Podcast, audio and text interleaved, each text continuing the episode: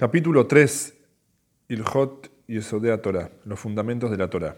Las esferas generales son cuatro y se, y se denominan Shamaim, cielos, Raquía, expansión, Zvul, residencia y Arabot, mixtura. Esas cuatro esferas contienen nueve esferas concéntricas. La más próxima a nosotros es la esfera de la Luna. La segunda, en orden ascendente, por encima de ella, es en la que se encuentra el planeta Kohab, ¿sí? la que nosotros conocemos como Mercurio. La tercera esfera por encima de la anterior es la Noga, Venus. La cuarta esfera es la del Sol. La quinta esfera es la del planeta Maadim, Marte. La sexta esfera es la del planeta Tzedek, Júpiter. La séptima esfera es la del planeta Shavtai, Saturno, la octava esfera, contiene el resto de los astros, estrellas y planetas visibles en el firmamento. La novena esfera es la bóveda celeste que gira diariamente de este a oeste. Es la que circunda y comprende todas las demás. El motivo por el cual todos los astros se visualizan en una misma esfera, por más que una esté por encima de la otra, es que las esferas son puras y transparentes como el vidrio y el zafiro. Es por eso que los astros de la octava esfera se visualizan debajo de la primera esfera. Segunda alhaja. A su vez, cada una de las ocho esferas diferentes que albergan a los astros se divide en muchas esferas, una por encima de la otra como las capas de una cebolla. Algunas esferas giran de oeste a este y otras de este a oeste, como la novena esfera. Entre una esfera y otra no hay espacio vacío. 3. Las esferas no son ligeras ni pesadas, ni tampoco de tono rojizo, ni negro, ni de ninguna tonalidad. Y el hecho de que las veamos azuladas es tan solo la apariencia, como consecuencia de la densidad del aire. Tampoco tienen sabor ni aroma debido a que estas son características propias de los cuerpos inferiores. Cuarta alhaja. Estas esferas diferentes que rodean el, el cosmos son redondas como un balón, y la Tierra está suspendida en el centro. Ciertos astros están integrados en pequeñas esferas que no giran alrededor de la Tierra, sino están incorporados en una esfera mayor, diferente, que rodea la Tierra.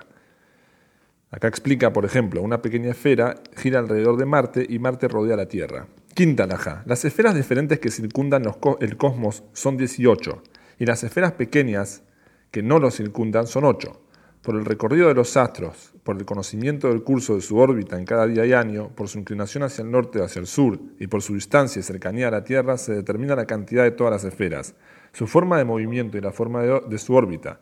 Se trata de la ciencia de la astronomía. Los sabios griegos compusieron numerosas obras sobre el tema. Sexta naja. La novena esfera que circunda todo fue clasificada por los sabios de la antigüedad en doce partes, a cada una de las cuales le asignaron un nombre según las figuras que forman los astros que están justo por debajo de la octava esfera. Se trata de las Mazalot, constelaciones, que, como nosotros conocemos, eso sería la fuente de la influencia, el Mazal, cuyos nombres son Cordero, Toro, Gemelos, Cangrejo, León, Virgen, Balanza, Escorpión, Arco, Chivo, Balde y Peces. ¿Sí? Lo que conocemos como Aries, Tauro, Géminis, Cáncer, Leo, Virgo, Libra, Escorpio, Sagitario, Capricornio, Acuario y Piscis.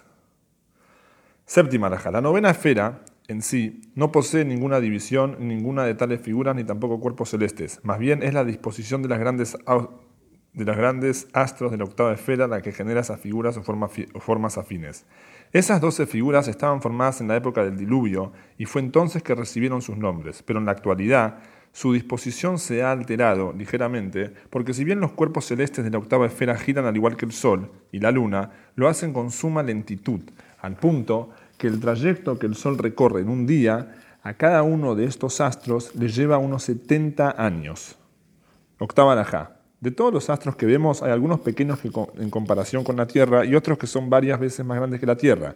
La Tierra es, una 40, es unas 40 veces más grande que la Luna, en tanto que el Sol es unas 170 veces más grande que la Tierra. En consecuencia, la Luna es aproximadamente 6.800 veces menor que el Sol. De todos los astros, el Sol es el más grande y Kohab, Mercurio, de la segunda esfera, es el más pequeño. Novena alhaja. Todos los astros y las esferas tienen alma, conocimiento y entendimiento. Tienen vida y poseen conocimiento de la existencia de quien creó el mundo con su palabra. Cada uno, de acuerdo a su grandeza y capacidad, alaba y glorifica al Creador. Como los ángeles. Así como conocen a Shem, también tienen conciencia de su propia existencia y de los ángeles superiores a ellos. El conocimiento de los astros y de las esferas es inferior al de los ángeles, pero mayor al de los humanos. Décima raja. Por debajo de la esfera de la luna, Hashem creó una substancia que no es como las, como, como las esferas. Y para dicha substancia creó cuatro formas, o características incorpóreas, que son distintas de las formas de las esferas. Cada una de estas formas fue vinculada a una parte de dicha materia. La primera forma es la del fuego.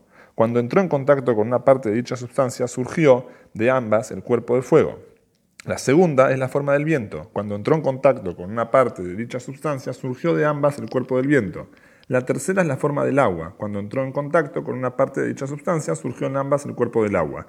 La cuarta es la forma de la tierra. Cuando entró en contacto con una porción de dicha sustancia, surgió de ambas el cuerpo tierra. Resulta que debajo de la extensión del firmamento existen cuatro cuerpos distintos, uno por encima del otro. Cada uno circunda al inferior por todas las direcciones como una esfera. El primer cuerpo, el más próximo a la esfera de la luna, es el cuerpo del fuego.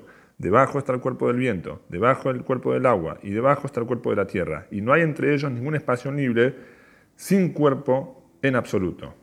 Acá explica, es como pensar en un océano cuya plataforma es la tierra, pero encima está el agua, por encima el aire viento y por encima la luz, calor, el fuego y demás radiaciones provenientes del espacio estelar. 11. Estos cuatro cuerpos, a diferencia de los astros y demás, no tienen alma ni saben ni conocen, sino son cual cuerpo muertos, una, materia inerte. Cada uno de ellos tiene sus propios hábitos que no los conocen ni captan ni pueden modificarlos. Y esto es lo que dijo el rey David, Salmo 148, alaben a Hashem desde la tierra, grandes criaturas marinas y todas las profundidades, fuego y granizo, nieve y vapor. La explicación de dicho versículo es así, alaben, hombres, su poder, el cual puede contemplarse en el fuego, en el granizo y en todas las criaturas debajo del firmamento, pues su poder es siempre notorio, tanto para el hombre grande como para el pequeño.